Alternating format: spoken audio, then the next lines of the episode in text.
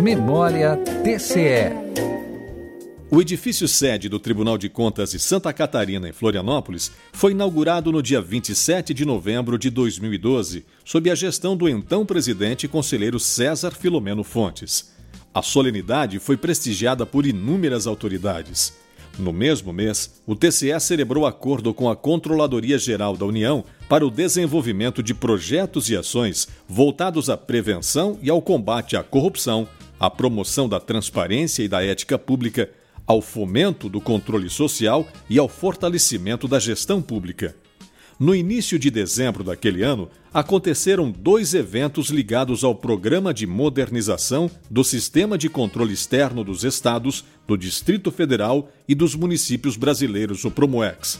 A reunião técnica do Grupo de Educação Corporativa e o encontro técnico do Grupo Temático de Gestão de Pessoas. TCE 65 anos.